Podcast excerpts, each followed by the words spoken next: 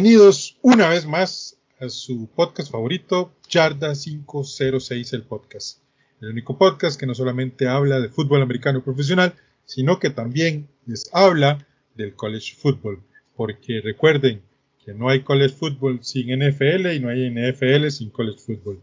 Hoy, en nuestra edición de semana 1 de la NFL, que tenemos dos podcasts eh, por semana. Uno que sale los miércoles a mediodía, que es eh, sobre NCAA, y otro que habla única y exclusivamente de NFL, que sale los jueves, como ya habitualmente era el horario regular, al mediodía. Y pues primero saludar a mi amigo y colega en este viaje de este podcast, don Albert Murillo desde Campo 5. ¿Cómo estás, Albert? Hola gato y hola a todos nuestros escuchas. Eh, muy contento verdaderamente porque ya tuvimos NFL el, el domingo pasado. Eh, fue una jornada bastante interesante, para muchos atípica, empezando temporada y quebraron las quinielas de un montón de gente. Entonces, vamos a ver qué pasa. Les estaremos hablando un poco de esos pormenores y ver también qué es lo que se nos avecina la próxima semana, gato. Sí, bueno, me presento primero. Soy Walter el Gato Muriuper, su amigo y compañero, aquí listos con una nueva, nueva semana. De verdad que estamos muy contentos de pues llevarles una vez más todo, todos los pormenores de, de la liga. Muchas cosas de que conversar, entonces vamos a empezar. Albert, antes de empezar, así rápidamente, eh, un comentario totalmente amplio. ¿Qué te pareció la, primera semana? ¿Te sorprendió, no te sorprendió? ¿Te gustó, no te gustó? Eh, Gato, verdaderamente me sorprendió. Habían equipos que uno esperaba que iban a perder horrible y terminaron ganando contundentemente. Hubieron otros equipos que uno esperaba más de ellos y lamentablemente no dieron la talla. En cuanto a los novatos, verdaderamente lo que vimos fue de esperarse no, no, no fue nada de, del otro mundo con respecto a Trevor Lawrence, Sad Wilson o este Mac Jones, que son los titulares titulares. Eh, ahí Justin Fields y Trey Lance tuvieron unos, unos snaps, pero tampoco fue así como la gran, la gran cosa. Y en sí fue una, una semana, vacilón, fue una semana típica y apenas vamos empezando. Siento yo, yo lo veo desde esa perspectiva. Sí, sí, bueno, yo, yo personalmente, la verdad, el caso te voy a ser muy honesto, yo lo disfruté mucho. Este, yo pues, ya ustedes saben que este año otra vez vamos con el tema de la quiniela, ¿verdad? Vamos otra vez con la quiniela. Nosotros tenemos fantasy, muy importante. Ahorita hablamos del fantasy, cómo va eh, esas posiciones. Este, este, este año hicimos un fantasy, pues, pues yardero. Invitamos ahí a algunos amigos y, y pues hicimos un fantasy de yardero. Pero bueno, sin salirme del tema, con el tema de la quiniela, pues de vez en todos los años nos reunimos en el kickoff. Este año fuimos a, a, un local ahí que se llama Fridays en Escazú, muy bonito. Y, y, a partir de lo que fue la primera jornada hasta el cierre este lunes pasado de lo que fue el Monday Night Football, la verdad el caso es que la NFL no decepcionó. Yo me siento muy, muy contento de, de todo lo que se, que se dio. Fueron cosas muy buenas. Y bueno, vamos a empezar a hablar de ellas. Vamos a ir hablando poco a poco de los, de los, de los partidos. Albert, si quieres te mandas con el Thursday Night Football, que fue el opener. Bueno, bueno, vamos con el kickoff, que fue el jueves 9 de septiembre. Casi siempre la NFL empieza la primera semana completa, el primer jueves de la semana completa de septiembre, ya que ellos celebran, si no me equivoco, es el Día del Trabajador, lo celebran en esos días. Entonces, qué mejor forma de celebrarlo que con el inicio de la NFL. Y en esta ocasión, los flamantes campeones defensores, los Buccaneers, derrotan en casa 31-29 a unos Cowboys que a pesar de que perdieron, sorprendieron. Sí, la verdad el caso es que sí. Uh, datos importantes al ver de ese partido. Bueno, los, los Tampa Bay perdieron eh, más balones, tuvieron menos yardas, bueno, relativamente menos yardas, fueron 20 yardas menos que los, que los Dallas, pero bueno, digamos que perdieron eh, todo este tema y aún así, aún así, ganaron un partido muy, muy peleado este, con un gol de campo de Ryan Sukop de 36 yardas. Es que gato, a veces, a veces el, el deporte, al final, eh, ganar es ganar. Y, y, se gana haciendo touchdowns. El otro equipo pudo haber tenido más yardaje, más yardas por tierra, más recepciones y más todo, pero al final lo que cuentan son los touchdowns y saber ganar en los momentos que se necesita ganar y nos lo demostró Tom Brady que tuvo que, ¿cuánto tenía? Minuto, minuto 10, minuto 25, yo creo que menos, y sin embargo dijo, no, esto, tranquilos todos, esto todavía no se ha terminado, hay tiempo.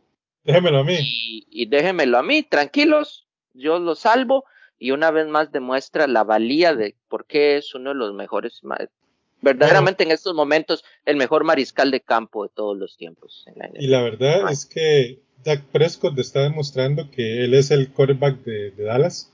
Para todos aquellos que tenían dudas sobre el mariscal, eh, Prescott demostró que estando él en los controles, eh, una defensiva, oh, la defensiva me sorprendió. Y acuérdense que yo lo dije al principio, cuidado con Dan Quinn, porque Dan Quinn malísimo como head coach, pero como coordinador defensivo, muy importante. Aunque hoy, este, bueno, hoy que grabamos el, programa, este, el jugador, ay, se me olvida, la Marcus Square se lesionó y va a estar fuera eh, por tiempo indefinido. Sin embargo, me sorprendieron la defensa, me sorprendió el ataque y lo que diría Albert, no, le voy a dar pelota con esto, pero nada más voy a parafasear el comentario. Lo de, lo de Ezekiel Elliott fue una pérdida de dinero. Bueno, nos vamos para el domingo 12 de septiembre, ahora sí, con una jornada por completa. Los Eagles visitaron a los Falcons, que yo la verdad el caso creía que iban a jugar muchísimo mejor y la verdad fue un equipo sin alma, un equipo perdido, sin defensa, sin este, ofensiva. Creo, no sé si estarás de acuerdo conmigo, creo que Matty Ice tiene que buscar un nuevo equipo, buscar un inicio ya al final de su carrera al menos decoroso. Los Eagles, eh, con los mandos de Jalen Hurts, ganaron 32 a 6 a un equipo sin alma totalmente. No, gato, y es que esos Eagles parecieron, o sea, yo vi a, Jalen Hurts jugar y, parecían como los de, estaban jugando como el, el, viejo Alabama y el viejo Oklahoma, verdaderamente. Para mí, Jalen Hurts tuvo un partidazo, ¿verdad? Y de Bonta Smith, que mucha gente hablaba de que de Bonta Smith es muy flaquito, de que le falta este físico, pero de ahí es el ganador del Heisman y demostró que es un digno Heisman winner. Sí, seis recepciones, 71 yardas y una anotación. Sí, el caso es que bastante bien. Eh, los Eagles jugaron muy, muy bien. Y bueno, eh, interesante esta, esta NFC que pues todo el mundo la da por muerta y por, por mediocre está empezando a dar cosas interesantes. Oh, ese es el inicio, pero, pero hay cosas buenas. Continúa, don Albert. Bueno, y seguimos con, nos vamos al Orchard Park, donde los Bills recibían a los Steelers, un partido que todos pensábamos que los Bills iban a ganar cómodo. Al final se le complicó y terminaron perdiendo 16 a 23, más que todo por un, un error verdaderamente de, de equipos especiales, fueron que los Steelers ganaron. Los Steelers mostraron una defensiva muy fuerte, gato, pero la ofensiva no, no me está dando mucho, ¿cómo te puedo decir? No me da buena espina, verdaderamente Ben Roethlisberger ya, ya, ya debería de retirarse. Y los Bills, este, de ahí, nunca, Josh Allen nunca pudo superar la fuerte defensiva de ellos. Eh, sí, a ver, hay un tema, Albert, y es importante decir, Josh Allen es un gran quarterback, pero si no tiene un coordinador ofensivo que sea uh, creativo con las jugadas, eh, es complicado, particularmente si te enfrentas a una defensiva como la de los Steelers. Los Steelers, por tradición, por tradición, presentan siempre esquemas defensivos muy interesantes, muy intrincados, y, sin, y se demostró que los Bills no se prepararon para este partido. O sea, estamos hablando de que eh, en el primer, segundo, cuarto, 10-0, todo bien para los Bills, entre comillas, pero ya después de ahí, nada, nada y nada. Y, y fue una ofensiva realmente escasa, por no decir otra palabra, eh, estéril total y completamente. No fue un mal partido de Joe Allen, bichos ya de paso, pero estamos hablando de que eh, no lograron mover el balón como están acostumbrados y de verdad esto es un llamado de atención muy grande para, para, para, para el staff de coach de los Bills.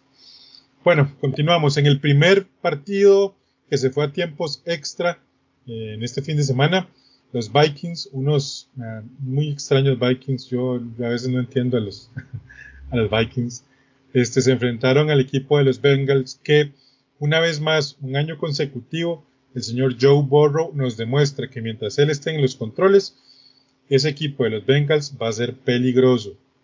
Y, este, y así fue, un equipo que sorprendió muchísimo y que al, al final en tiempo suplementario gana 27 a 24. ¿Qué te pareció la conexión Jamar Chase y Joe Burrow? Eh, verdaderamente los Bengals me cerraron la boca.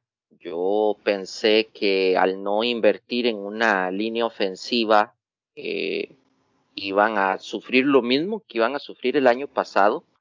Sin embargo, se apoyaron mucho con lo que es el juego por tierra, tanto así que Joe Mixon, que es el corredor de ellos, eh, fue el, el, máximo acarreador con 29 acarreos y 127 yardas y un touchdown. Eh, verdaderamente los Bengals jugaron bien. Fue un, un juego, ¿cómo te podría decir? Este, sí, discreto, con pases cortos, pases medios, no exponer mucho el balón. Obviamente, cuando se dio la oportunidad de que se veía que llamar Chase se separó, obviamente hizo el super touchdown, ¿verdad? Que se rajó. Eh, Joe Burrow lo vi verdaderamente muy seguro. Joe Burrow es un mariscal NFL. Eh, lo demostró el año pasado antes de lesionarse y este año lo está demostrando eh, otra vez. Y parece que los Bengals, que pensábamos que iban a ser un hueso fácil de roer, están totalmente en otra liga. Y bueno, gato, siguiendo con los marcadores, nos vamos ahora a la ciudad del motor, allá en Detroit, donde los Lions recibían a los 49ers y en esta ocasión los Lions eh, en casa pierden, pero luchando en el último cuarto, eh, pierden 33 a 41 contra unos 49ers que están iniciando muy bien, pero están, eh, pero aflojaron el, el acelerador al final y eso casi les cuesta una derrota. Sí, correcto. Creo que por ahí hay gente que está subestimando mucho a los Lions y no hay que subestimarlos. Vean lo que pasó con, con este equipo.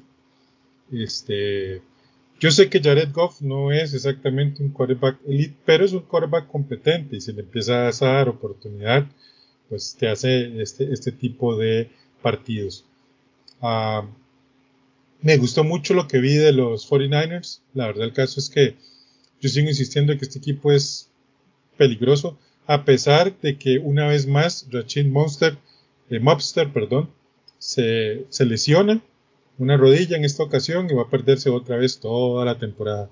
Eh, creo que este muchacho debería replantearse muy bien eh, ciertas cosas. Si el otro año vuelve a pasar algo parecido, la verdad es que eh, debería plantearse eh, retirarse, no lo sé, pero bueno, en fin.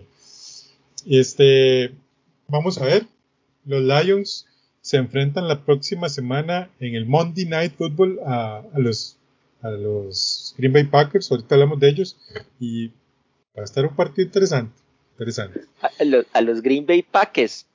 sí, sí, sí. los paquetazos. No mentira, mentira. Yo los quiero, yo los quiero, yo los quiero.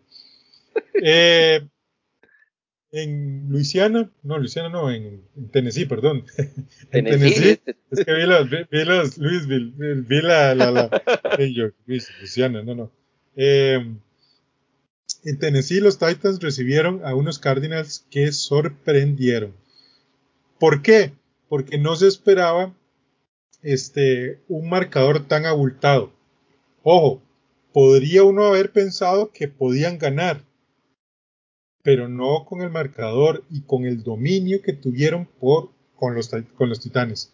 Estamos hablando de Cardinals y Titans. Los Cardinals derrotaron 38 a 13 a unos Titans que fueron dominados. Eh, el tal King Henry no lució. Es más, ni salió de, ni salió de la caja. Se quedó sentado en el trono. Eh, Gato, antes de continuar con, con, antes de continuar con, con mi comentario acerca de este juego, solo quiero que me digas algo. De todo el equipo de Yarda, ¿quién fue el que dijo que los Cardinals iba a ser sorpresa para esta campaña? Un de campo 5. Vean, gente, es, es algo que se vio venir. Verdaderamente, los Cardinals es un equipo que uno puede decir mostraron proceso y ya el proceso está madurando. Vino Kingsbury, implementó su estilo de juego, ha traído jugadores que se acoplan a su estilo de juego y ahora son los resultados. O sea, mucha gente, y Gato no me deja mentir, mucha gente hemos escuchado comentarios, ay, es que los Cardinals, y es que cómo se te ocurre, pero es que es cuando uno llega y dice, vean las contrataciones que han hecho, vean las temporadas que están hechas. Empezaron con una temporada más o menos del primer año de Kyler Murray.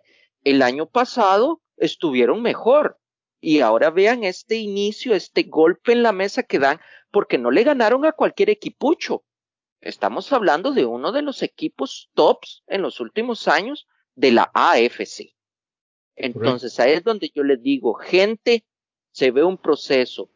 Tomaron piezas importantes que les, que les, este, que les servían, han armado una buena defensiva, lo demostraron, tienen una ofensiva súper versátil y yo creo que ya es hora de que los, de que agarremos en serio a los Cardinals y por algo en el en el ranking yardero amanecieron primeros en nuestra página de Facebook.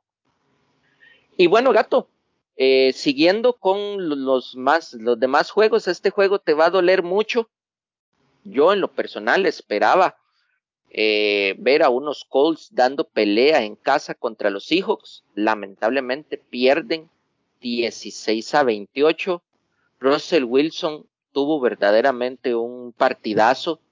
En realidad todos los Seahawks, Russell Wilson, Chris Carson con los acarreos y Tyler Lockett que tuvo dos recepciones de touchdown y la defensiva de los Seahawks se vio muy bien. Protegieron a Russell Wilson, que siempre fue que, reclamó eso y ya le, lo, lo, complacieron. Y Gato, y unos Colts que, que tienen que replantearse muchas cosas. Igual el año pasado empezaron perdiendo y fue la, la única derrota que tuvieron. Entonces, yo verdaderamente no me alarmo, pero sí fue una derrota fea. Dame tu opinión. Vea, man, yo te, se me va a salir el Colt que llevo por dentro, man. Eh, yo estoy preocupado. me vas a volver tóxico. no, no, no, no, voy a, hacer, voy a tratar de ser lo más mesurado, pero, pero te voy a ser muy sincero. Estoy preocupado porque el equipo se vio mal, mal, mal, mal, en todas las líneas, en todas las líneas. Es más, a Seattle le bastaron dos cuartos para cocinar el arroz el primero y segundo cuarto y Bill Carroll dijo, nah, este equipo no está haciendo nada, vamos a dominarlo ahí más o menos. Entonces eso es muy preocupante y te voy a decir por qué, bro. Porque más allá de Carson Wentz, que lo podemos quitar de la ecuación, si usted quiere, ok, decimos, ok, yo lo quito de la ecuación porque él no ha entrenado con el equipo, porque la pretemporada y que la lesión, lo que ustedes quieran, ok, perfecto, yo lo quito, digamos que pero el resto del equipo se vio mal, la secundaria se vio mal, la línea ofensiva se vio mal, eh, en cuanto a corredores nos vimos mal, no tenemos receptor número uno, Pascal es un receptor competente, pero no es un receptor número uno. O sea, si no está T.Y. Hilton, realmente no tenemos amenaza a lo profundo.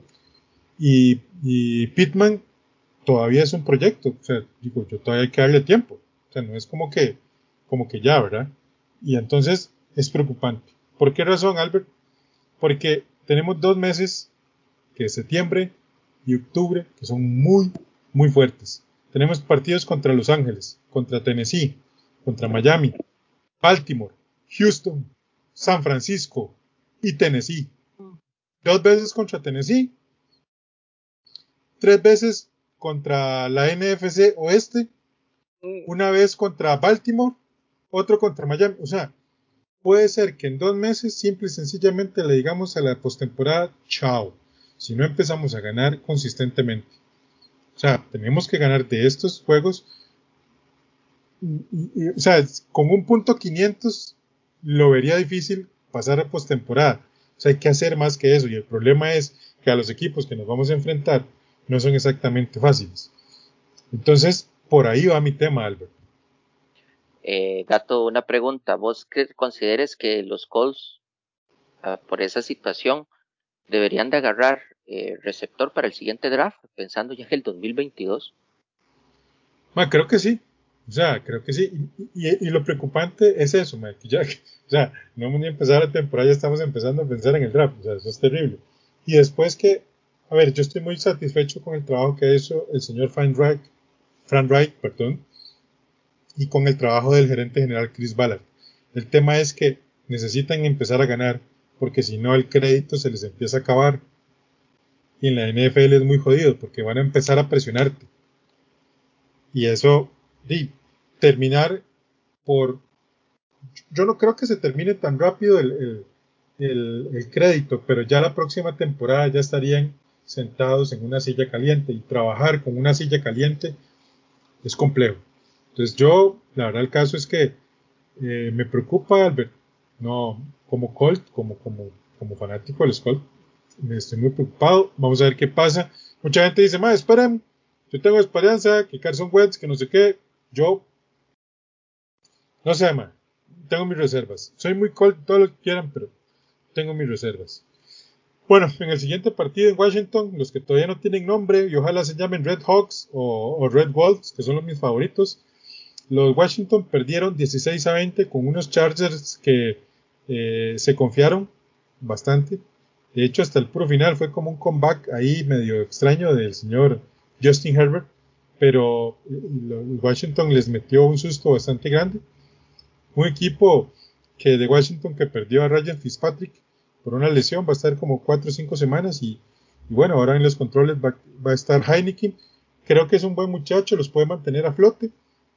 Y los Chargers, de verdad, si quieren ser contendientes, tienen que apretar, tienen que matar a sus rivales, o sea, tienen que darles, no pueden dejarlos vivir.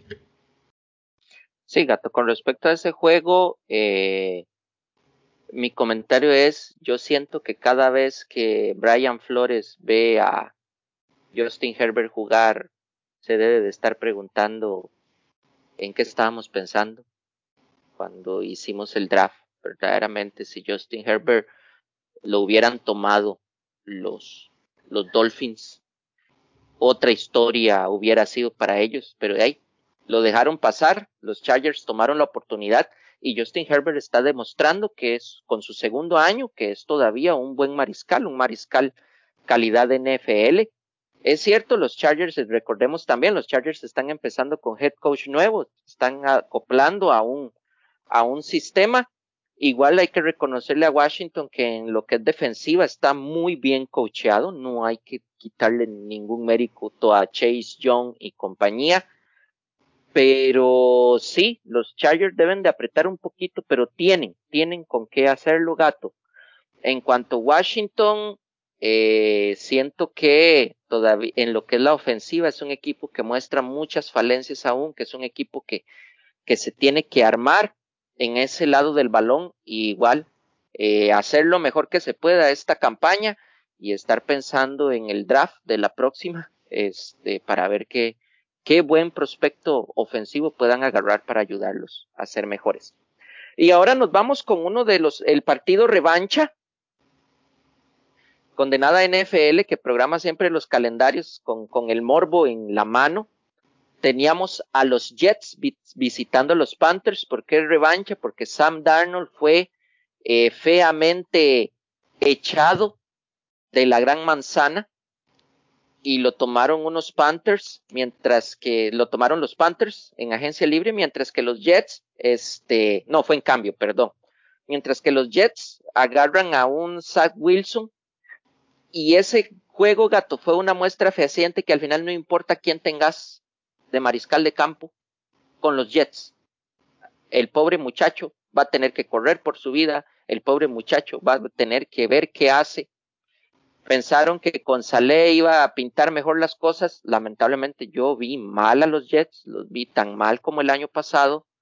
Me dio lástima Zach Wilson, hubo un, toque en donde lo aplanchó, lo aplanchó este Derrick Brown y otro más de los de los Panthers, pero sin nada, o sea, nadie puso las manos por Zach Wilson.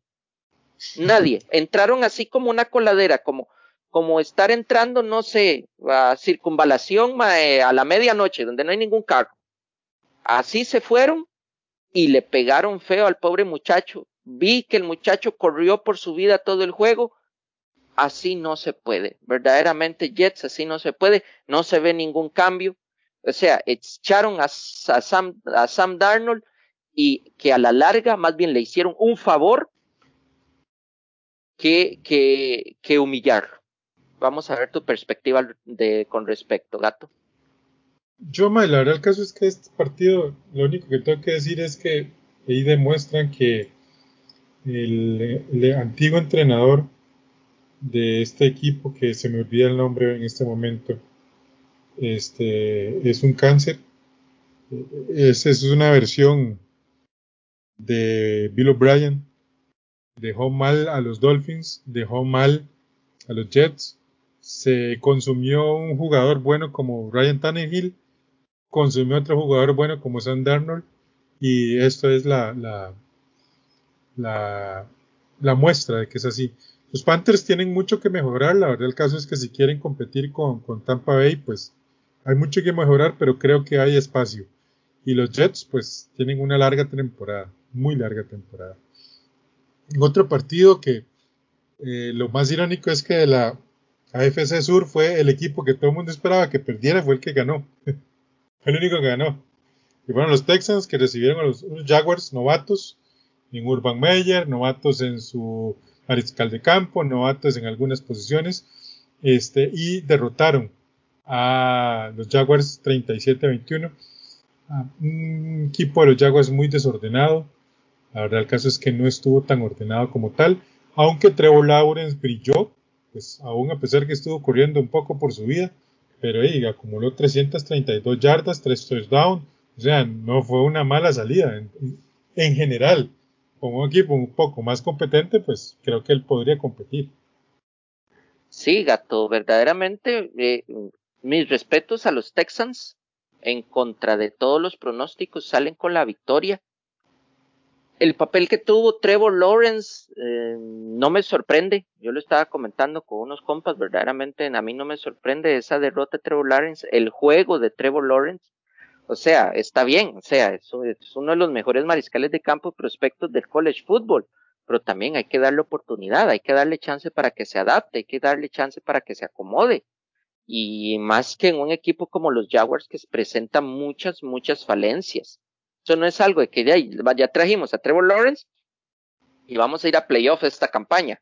No. O sea, si, si hubiera caído Trevor Lawrence en un equipo un poquito mejor armado, donde la, la única pieza faltante fuera él, tal vez podríamos haber visto otro, este, otro partido. Lamentablemente, Trevor Lawrence cae con los Jaguars, un equipo que está empezando prácticamente de cero. Y su actuación fue digna de cualquier novato de la NFL. Ningún novato va a empezar así tan, son, son muy pocos los que empiezan súper, súper cool la campaña. Pero sí unas felicitaciones a los Texans, que a pesar de todos los problemas que, que han tenido internamente, eh, se lanzaron con una victoria y verdaderamente necesitaban esa victoria para poder tomar confianza. Y luego, gato, nos vamos a un partido en la tarde. Para mí, creo que fue uno de los partidos de la jornada, si no el partido de la jornada, donde los Chiefs eh, recibían a, a los Browns y los Browns dieron pelea, no mostraron miedo. Al final los Chiefs ganan por una mínima, 33 a 29. Yo en lo personal vi por un instante, sentí que los Browns podrían, podían sacar ese juego. Eh, lamentablemente, este, para ellos, de Patrick Mahomes vino con su magia eh, y fue poco a poco el, este, eh, aumentando el marcador a tal punto de que los pasan y lamentablemente Baker Mayfield se cayó al final. Un error donde entrega la pelota, no sé por qué, no sé en qué estaba pensando él cuando lanzó ese pase a la banda sabiendo que estaba cayendo y viendo que ya su receptor estaba cubierto. Yo en lo personal no sé qué quería hacer. Pero bueno, ahí está el, el, el marcador y pensar para la próxima semana. Los Browns una vez más sin, sin iniciar con récord positivo una campaña en la NFL. Pues sí, sí, sí, bueno, no son los únicos que han iniciado sin récord positivo. Los Colts tienen ya seis años de estar en esa, en esa vaina, que entran 1-0-1, pero bueno. Para mí fue un buen partido, los Browns demostraron mucho. Yo estoy de acuerdo con este con que no hay derrotas, eh, ¿cómo se llama? Victorias morales, simplemente hay victorias o derrotas, punto. Esto es una derrota, pero creo que hay mucho que rescatar, muy interesante anímicamente los Browns tienen que trabajar ese, ese lastre anímico. Ellos juegan en un equipo que ha sido perdedor durante muchísimos años y eso desgraciadamente se arrastra por alguna extraña razón. Y los Chips, pues en Patrick Mahomes siempre tienen a ese carajo que los impulsa, que los va, que manda una piedra ahí en el momento determinado. Y creo que ahí fue donde eh, los, Browns como equipo se desconcentraron no solamente Baker Mayfield, no es responsabilidad de Baker Mayfield, que todo el equipo se quedó así como, madre, no puede ser posible que esté madre cayéndose casi, le tire una piedra a, a Hill y Hill vaya y anote. O sea, pero bueno, son cosas que, que los Browns están mejorando. Creo que Stefanski está haciendo un gran trabajo y cuidado y no se ven en playoffs otra vez este, este equipo. En el Alabama Bowl, los Dolphins derrotaron a los Patriots unos Dolphins guiados por Tua Tagovailoa y unos Patriotas guiados por Mac Jones en un buen duelo. La verdad, el caso es que fue un buen partido. Eh, Tua sigue demostrando cositas interesantes. Digamos que no es que está descollando, pero muestra cosas interesantes. Mac Jones también, pero creo que, ambos equipos van por un buen camino. Los Patriotas ah, ya tienen a su mariscal, al parecer, y los Dolphins, pues, tienen que confiar en su mariscal, simplemente. Eh, un 17-16 muy interesante que le da confianza a los Dolphins y en cierto modo también le da confianza a los Patriotas. Sí, gato, verdaderamente el partido se vio muy, muy equilibrado. O sea, los dos equipos están muy comparados. Y, y, y, la cuestión es que como vimos a los Bills jugar, si, si verdaderamente no se componen, eh, va a ser una, la AFC este va a estar muy, muy peleada de que hacía años no, no se veía así tan, tan peleada por lo menos estos tres equipos, ¿verdad? Dolphin, Patriots y Bills, porque ya podemos sacar a los Jets de esa ecuación. Yo siento que los Dolphins todavía les falta. Los Patriots verdaderamente pierden por, por un error. Creo que si no me equivoco fue por un fumble más que por un error de cocheo o un error de, de los jugadores, de algún jugador, etcétera, y a veces un fumble es algo que, ocurre así sin, sin previo aviso, un accidente, y eso les costó el juego.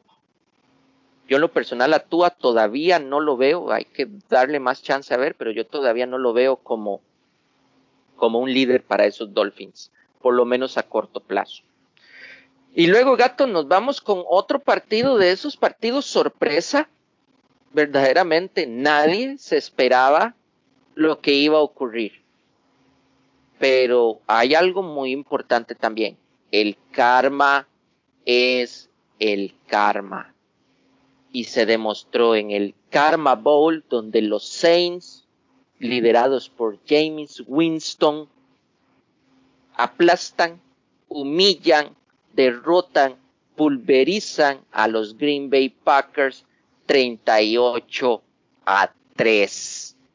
Para alguien que ganó el MVP el año pasado, para un equipo que ha llegado dos veces a la final de conferencia, eso fue una vergüenza. Y te culpo a ti, Aaron Rodgers, porque por tu culpa, por desconcentrar al equipo, obtuvieron lo que se merecían. O obtuviste lo que te merecías. Este, yo hablar del caso es que ya no voy a hacer leña del árbol caído. Simplemente el, el, marcador lo, lo, indica todo. O sea, ni siquiera un touchdown pudieron anotar. Y, y, les, y les, ganó un jugador que lo han basureado muchísimo. Bien por James Winston. Ojalá se mantenga así. No sé si le va a alcanzar para playoffs. No, no sé si es para tanto. Pero este, se ve interesante. Drew Brees dijo algo durante la transmisión que, creo que es cierto. Dice, ahora los Saints tienen algo que no tenían conmigo y es una persona que puede ir a lo profundo. Y, es cierto, o sea, James Winston en este momento fue a lo profundo y algo muy importante, anotó cinco touchdowns y no le interceptaron un solo balón. O sea que ya eso es mucho decir en este muchacho. Este, por otro lado, los Packers yo sinceramente sigo diciendo que no sé dónde está la defensa, lo dije en pretemporada, lo vuelvo a repetir ahora, la defensa, más allá de que la ofensiva no jugó a nada, pero digamos que la ofensiva puede mejorar, digo, más allá de que tienen un talento como este muchacho Rogers, que tiene todos esos arranques de IVA y tal, pero puede mejorar, o sea, simplemente. Pero ¿y la defensiva, Albert? Es que la defensiva no paró a nadie, a nadie. Todos los cuartos les anotaron. Todos los cuartos les anotaron. Y bueno, ahí vamos a ver cómo sigue esta relación. Porque, ojo, ya la relación de Aaron Rodgers con la afición, que era quienes más lo defendían, se está empezando a romper, ¿va? Entonces hay que ver, ¿verdad? En fin, en Meadowlands, en Nueva York, los Broncos visitaron a los Giants para propinarles una derrota 27 a 13. Aquí jugó otro muchacho que ojalá le den, lo dejen jugar un poco y lo protejan, que es Teddy Bridgewater, que a mí me parece que le hicieron una, una crueldad en, Minnesota, cuando él les dio un muy buen año de, novato y que se lesionó, después simple y sencillamente le dijeron, venga, Cousins y váyase usted y va a ver qué hace. Creo que fue una ratada y, en este momento pues el muchacho está demostrando pues que, que él puede hacer grandes cosas. O no estoy diciendo que va a llegar al Super Bowl, ni mucho menos, pero por lo menos pueden competir con él. Y este, los Giants, para mí es un, sigue siendo un proyecto. Y Daniel Jones se le está acabando el tiempo de demostrar que puede liderar este equipo. Sí, gato, verdaderamente los Giants eh, no, no defendieron su casa. Eh, en el papel eran de los equipos más comparados, o sea, ese cualquiera lo podía ganar. Esos son los casos cuando Las Vegas le da un toquecito más de, de, ventaja al equipo de casa por estar en casa y por la afición. Pero yo creo que sí, yo, yo fui alguien que defendí mucho a Daniel Jones cuando entró a la, a la NFL. Ha tenido este chispazos de, de, genialidad pero sí creo que sí le está le está quedando corto son de esos jugadores que tal vez están eh, bajan su octanaje, pero caemos a lo mismo, es que también los Giants es otro equipo gato, que no hay, no hay en quien persinarse también. Es un equipo que, que tiene muchas falencias y que lamentablemente Saquon Barkley por las lesiones todavía ha limitado más sus, sus herramientas ofensivas.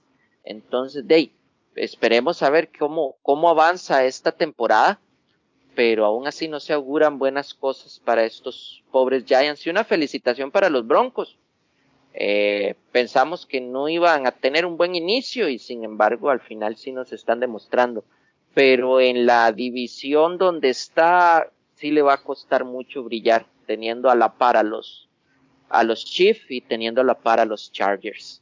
Y luego nos vamos al Sunday Night Football, gato, donde los Rams estrenaban al SoFi Stadium recibiendo a Matt Nagy y sus desastrosos Bears.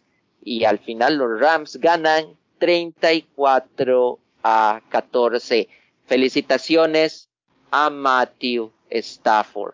Todo el mundo decía, es un mariscal acabado, es un mariscal que no sirve, pero señores, Matt Stafford son de esos mariscales que si le das un buen equipo va a responder. Y lo demostró con solo decir, de 26 pases, completó 20, que ya eso es bastante bueno.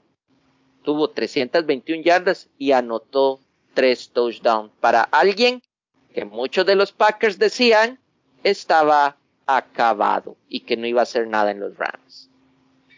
Sí, mira, yo, no tengo mucho, mucho que decir acerca de esto. Creo que los Bears compitieron hasta el tercer cuarto, más o menos. Ya en el tercer cuarto les pasaron por encima. Eh, los Rams con Matthew Stafford tienen algo que no tenían con Jared Goff, que es una amenaza a lo profundo. Y el Matthew Stafford en, ¿cómo se llama? En los Rams tiene algo que no tenía en los, en los Detroit Lions, un equipo, receptores. Con solo tener a Cooper Cup, pero bueno, estamos hablando que tiene a Cooper Cup, este, tiene a Marquis Goodwin, tiene este, hay otro muchacho, se me olvida. No, no, no, no, no, ok, no, se me olvidó. Pero, o sea, tiene suficientes armas como para, para, para poder hacer lo que hizo. Y la verdad el caso es que, a ver, no fue exactamente que, que fue un partido de la gran cosa porque fueron como tres bombazos de, de, de Stanford y listo. O sea, eso fue todo. Hasta ahí. Y ya con eso fue que, lograron pasarle por encima. Ojo, los Rams son un equipo contendiente seriamente en este momento. Y vamos a ver qué pasa. Nagy, pues Nagy, yo estoy esperando que lo despidan de los Bears, porque la verdad el caso es que este señor no tiene nada. Nada, nada, nada. Y bueno, para terminar ya con este repaso, los Ravens visitaron a los Raiders y perdieron dolorosamente en el final del tiempo extra, 33 a 27. Un partido que fue toma y daca, toma y daca, tú me das, yo te doy, tú me das, yo te doy. Y, muy interesante. Aquí la única crítica que yo voy a hacer, y es algo que yo comenté con Álvaro un día de estos, estábamos ya preparando lo del, programa, y es, miren, si usted es un coordinador ofensivo y ya hizo tres jugadas, variela, porque el coordinador ofensivo del otro lado te está tomando nota y no puedes hacerle exactamente la misma jugada menos cuando estás en tiempo extra.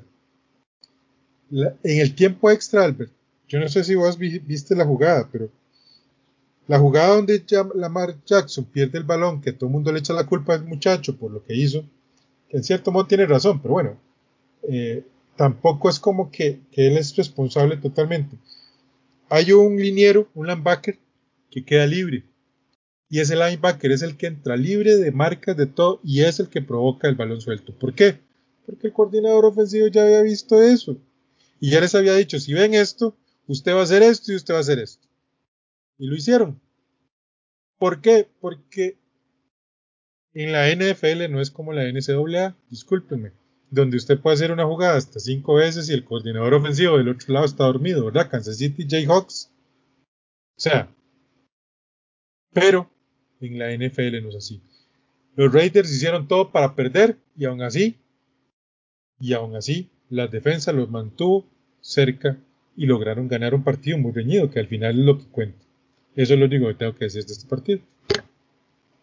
Cato, yo quiero hacer un comentario eh, verdaderamente como, como vos lo dijiste, o sea, los Raiders la pulsearon para perder y no perdieron. O sea, la verdad es esa, la pulsearon para perder. Eh, siento que eh, Gruden deberían de, ponerlo ya en una silla caliente.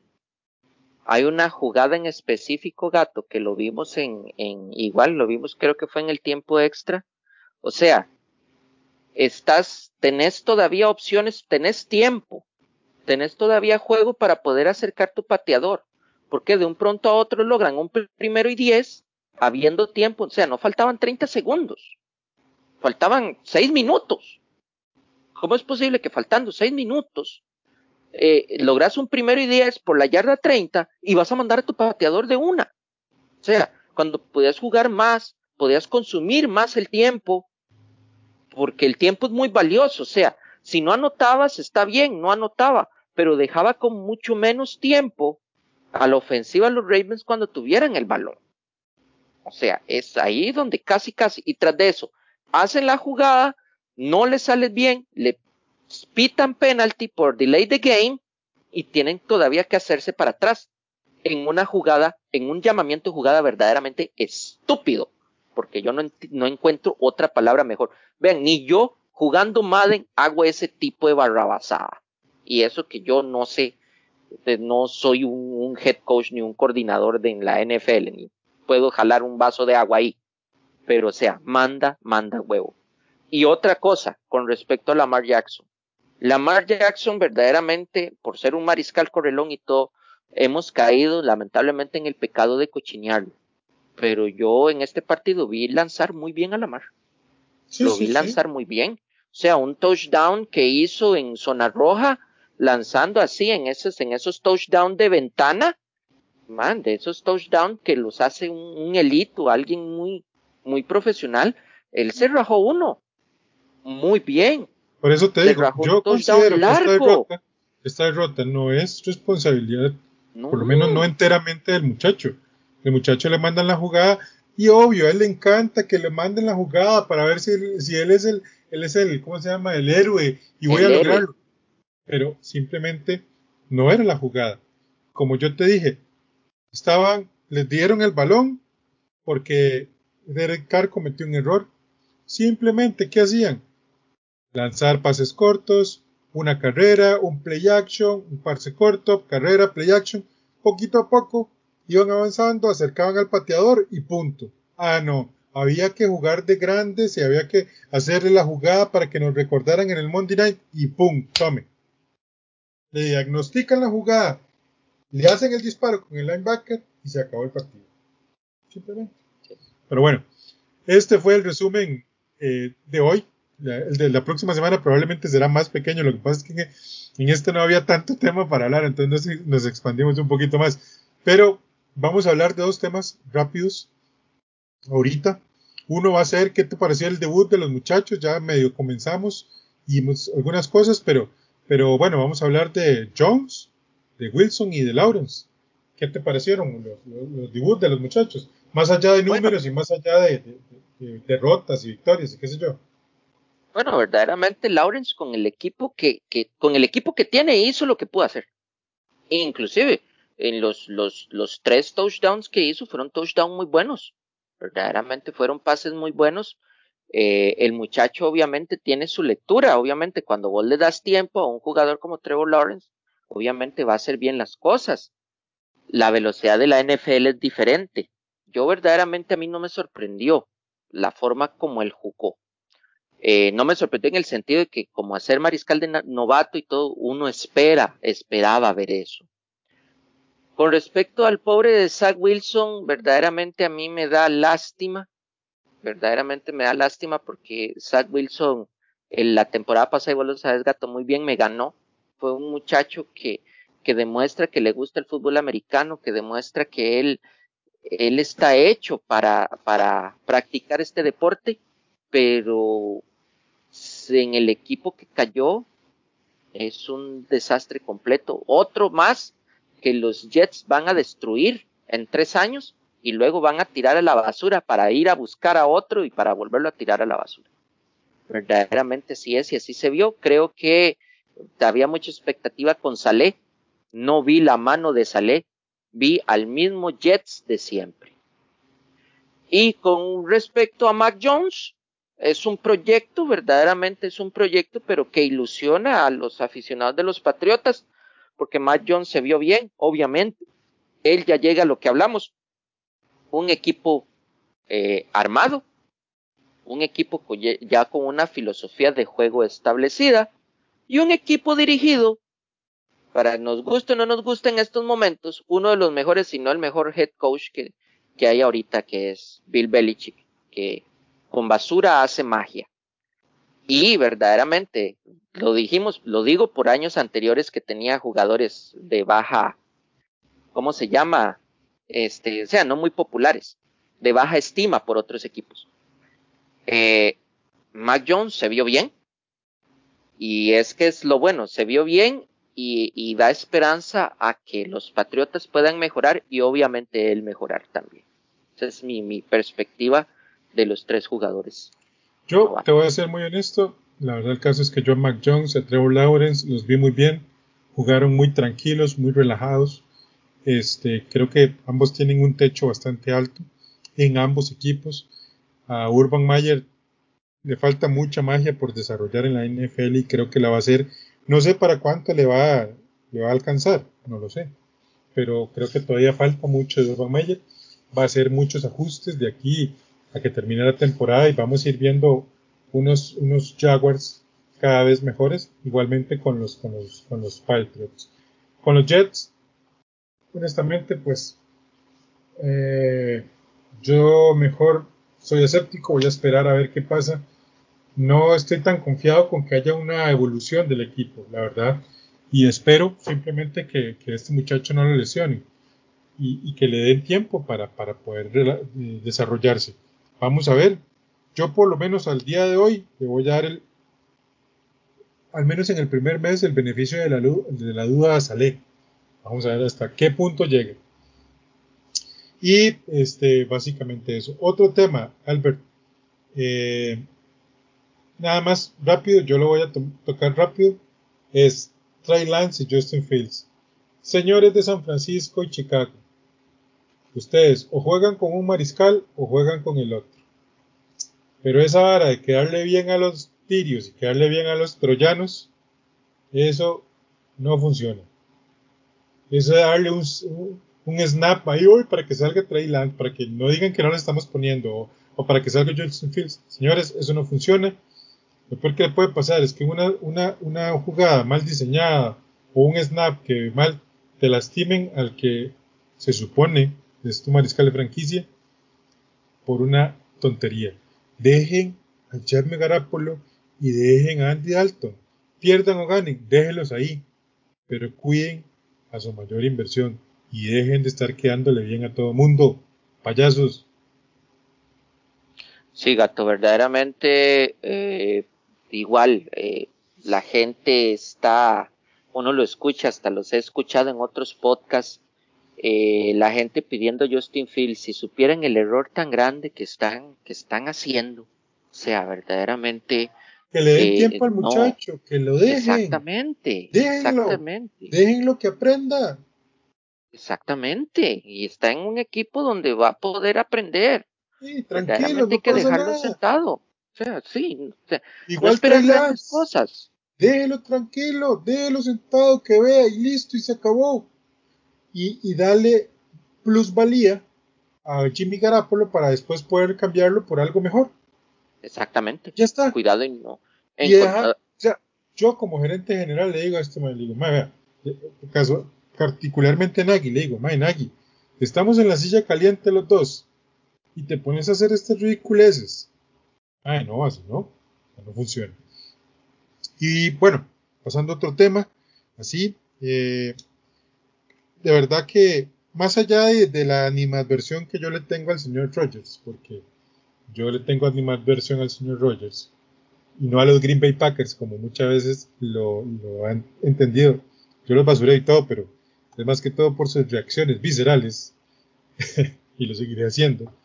Eh, la verdad, el caso es que los Packers no se merecen el debut que tuvieron, y es preocupante porque, a ver, eh, la temporada está empezando, sí, usted me puede decir todo lo que usted quiera, pero no se vieron bien.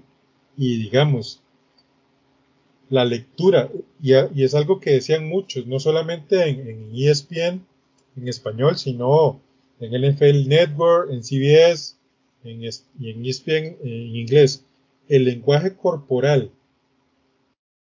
de Rodgers y de LeFleur no era exactamente el mejor, ¿verdad? No, gato, verdaderamente eh, Rogers se vio muy, muy, muy mal. Pero es por lo mismo, por yo, yo siento que por haberse distraído en, en la pretemporada, en otras cosas, en, en, concentrarse en otras cosas, este, le pasó factura, porque él se confió. Soy el MVP, soy el del QB titular de los Green Bay Packers, una de las franquicias legendarias en este deporte.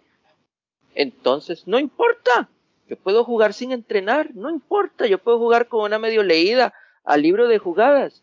LeFleur no me trae nada nuevo, yo todo lo sé. Y vea esa mojadita de cara que le metieron. Y le metieron, y se lo metió un equipo que con el simple hecho de que pusieron a Jamie Winston como titular, ya lo dábamos por muerto. Porque así es, y yo lo admito, yo fui uno de los que dije, Mae, Jamie Winston, de titular de los Santos. y vean lo que hizo. Y eso es por exceso de confianza de Aaron Rodgers. Luego vino los partidos de pretemporada y él ahí saludando y jijiji, jajaja. Y vea, le tocó jugar de verdad y lo aporrearon. Espero que el muchacho eh, ponga los pies en la tierra y ya piense en mejorar, porque si no, vemos algo muy feo, ¿verdad? Un futuro muy feo para los Green Bay Packers. Y tanto así que metieron a, a Jordan Love a jugar también, terminando el juego, imagínate. Sí, correcto, totalmente. Y bueno, vienemos, vamos con las predicciones, Albert, ¿qué te parece? Vamos con las vamos predicciones. Con las predicciones. Para esta semana 2. Tenemos otra vez fútbol. Este, el jueves 16 de septiembre en el Thursday Night Football, los Giants visitan a Washington en un gran partido. Oiga, este va a ser un gran, gran partido.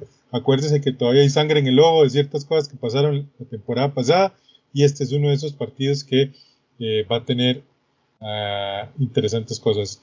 Yo apoyo a Washington en este, en este, en este partido. ¿Usted con quién va, don Albert? Bueno, gato, yo verdaderamente eh, me inclino por el lado de los Giants. Yo siento que los Giants va a jugar. El, el, problema de Washington con la lesión de Fitzpatrick les va a cobrar factura en este juego. Y luego, gato, nos vamos ya al domingo, donde vamos a tener un juego muy interesante. Nos vamos a ir al Soldier Field, a la ciudad de los vientos, donde los Birds reciben a los Bengals. Y gato, yo voy a decir algo, los Bengals van a sacar ese juego. Apoyo tu comentario, compañero. Yo apoyo que los Bengals van a ganar ese partido. Lástima porque sería interesante ver al, a LSU contra Ohio State, ¿verdad? Pero eh, Joe Burrow contra, contra, Justin. Justin Fields, pero yo sigo, yo sigo siendo de la tesis que sienten al muchacho. Déjenlo tranquilo. Un año más, un año. Déjenlo. Un año, un año. Bueno, el siguiente partido, creo que esta es una de las fijas de la semana.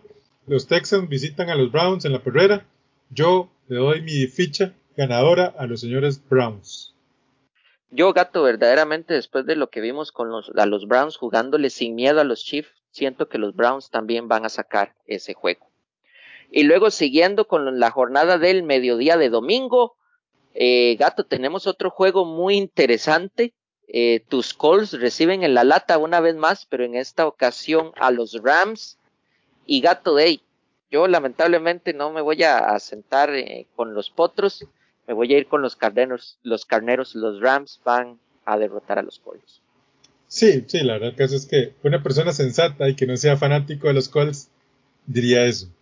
Yo, como soy insensato y soy fanático de los Colts, pues yo le pongo mi fichita a mis Colts, pero eh, sí soy consciente de que va a ser un partido muy complicado y cuidado y no nos ponemos 0-2 en esta temporada empezando. En el Hard Rock Stadium, en el Miami Gardens de Florida, este, los Dolphins reciben a los Bills en un partido muy interesante. Vamos a ver cómo le plantea la defensiva eh, el señor Brian Flores después de ver lo que hicieron los Steelers. Vamos a ver si aprendió algo y le pone algo ahí a los Bills. Sin embargo, yo personalmente le pongo la ficha a los Bills. Gato, yo verdaderamente también me inclino por el lado de los Bills. Los Bills van a ganar ese juego. Y luego, siguiendo en el mediodía, tenemos otro clásico de la AFC este. Los Patriots de Mac Jones van de visita a los Jets de Zach Wilson. Yo, gato, verdaderamente, después de lo que vimos en semana 1, yo siento que los Pats van a llevarse ese juego. Sí, yo también creo que los Pats se van a llevar ese juego.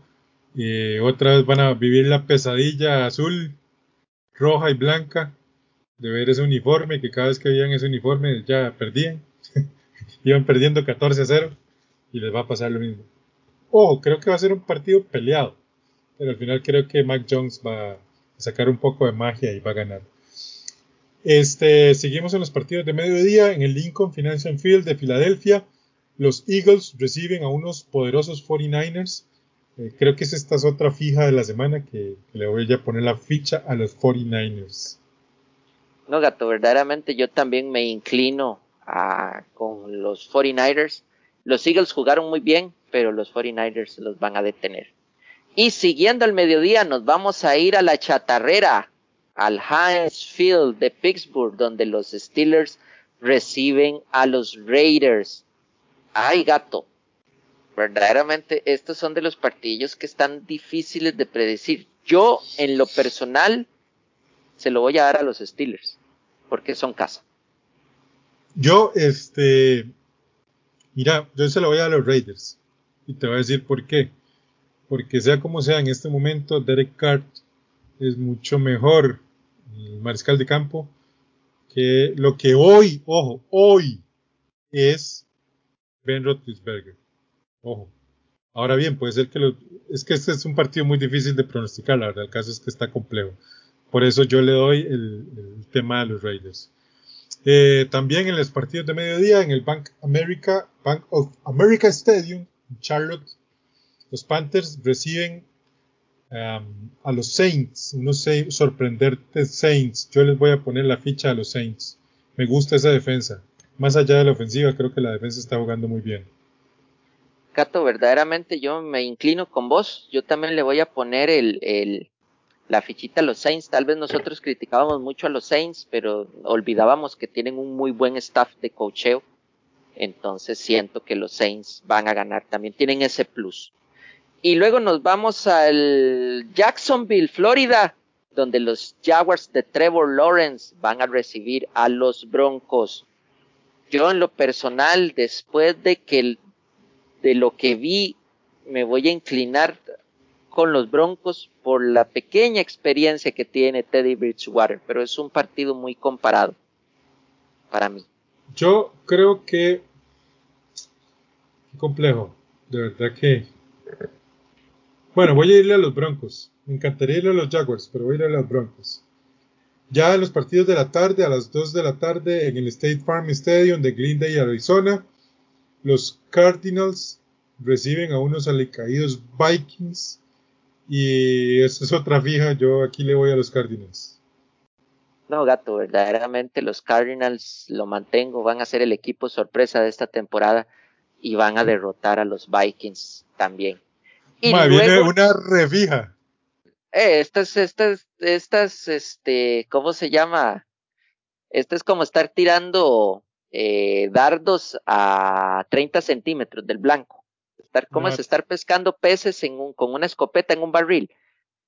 Tenemos a los Buccaneers en Tampa, Florida, con el gran Tom Brady recibiendo a unos eh, Falcons muy alicaídos. No hay que tener dos metros de frente para decir que los Buccaneers van a ganar. Ah, concuerdo contigo, voy con los Buccaneers. En el Sophie Stadium se estrenan ahora los Chargers como locales, recibiendo a unos Cowboys que jugaron muy muy bien, pero que a la luz de las pérdidas recientes en su defensiva, yo le voy a poner la fichita a los Chargers de Justin Fields. Oh, va a ser un partido muy comparado, pero los Chargers van a ganar. Cato, va a ser un, partido muy peleado porque los Chargers tienen algo que no tienen los Cowboys, juego por tierra. Sí. Y verdaderamente es así. Entonces fue botar plata. Lo que hicieron con, con, con Elliot fue fue botar plata con que Entonces los Chargers van a sacar ese juego también con los Cowboys. Los Cowboys una vez más van a luchar hasta el final como hicieron con los Bucks, pero no les va a alcanzar. Y luego nos vamos a otro, eh, a otro partido que si el inicio de temporada hubiera sido diferente, sería uno de los más peleados para esta jornada. Lamentablemente de ahí de, uno de los equipos dejó mucho que desear. Los Seahawks allá en el Lumen Fields en Seattle reciben a los Titans. Gato, yo le doy el triunfo a los Seahawks.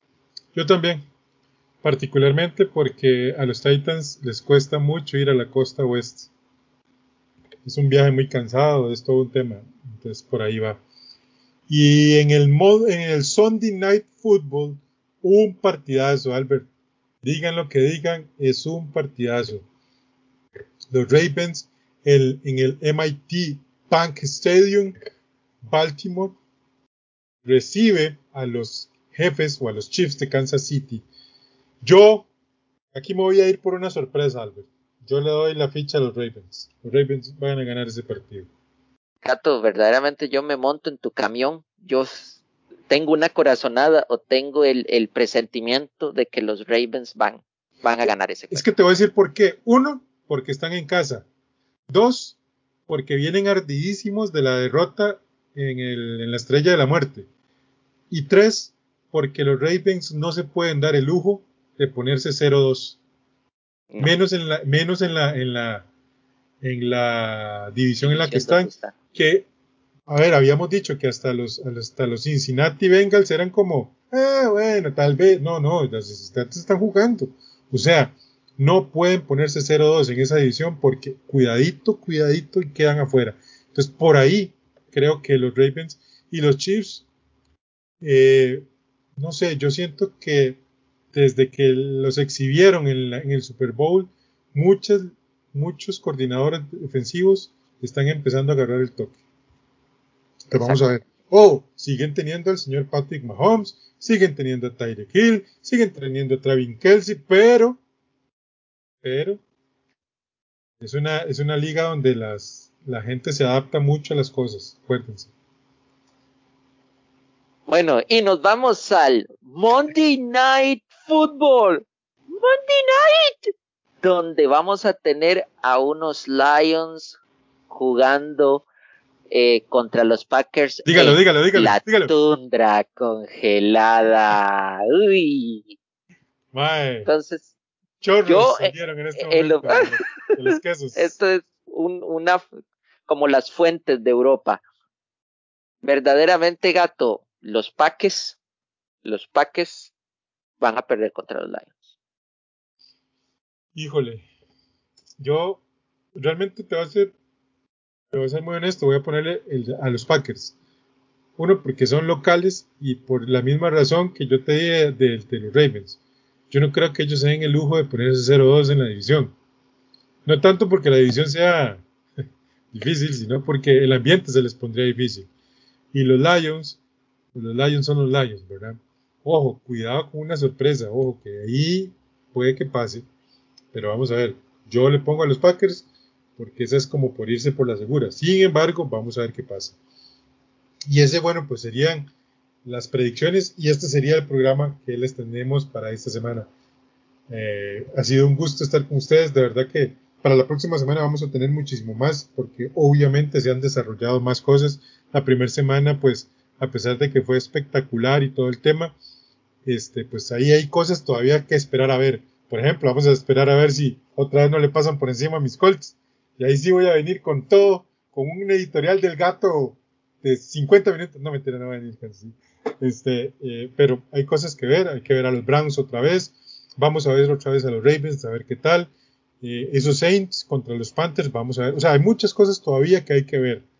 Y está muy interesante. Vamos a, pues empezamos así un poquito suave, pero ya la próxima semana venimos con más carnita que ya. Bueno, Albert, despídase de Campo 5.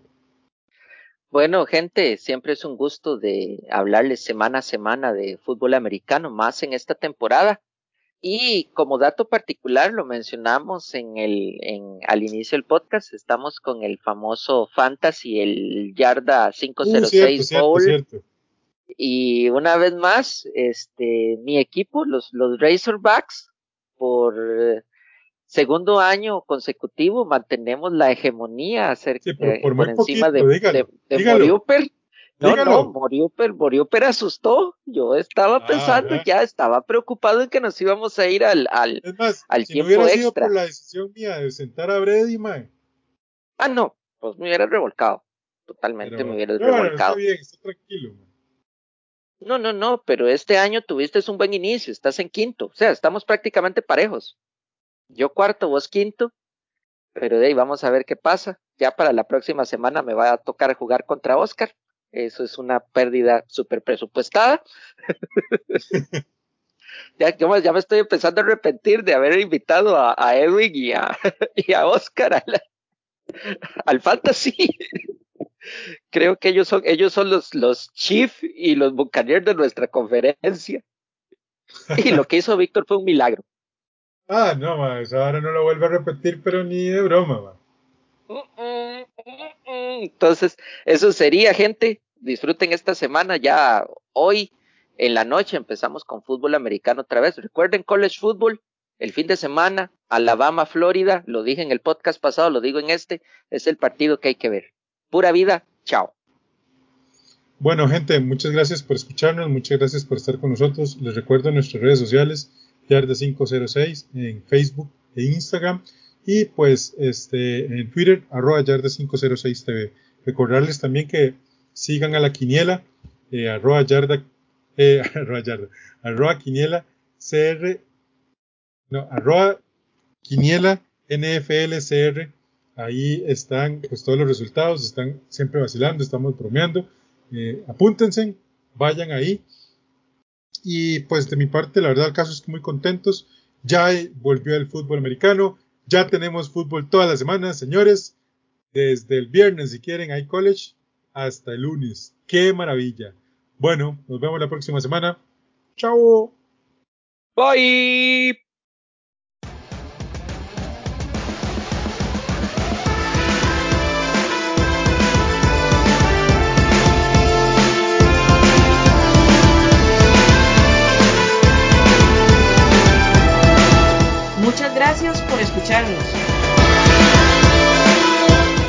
Invitamos a seguirnos en nuestras redes sociales, donde todos los días compartimos información de la NFL y de la NCAA.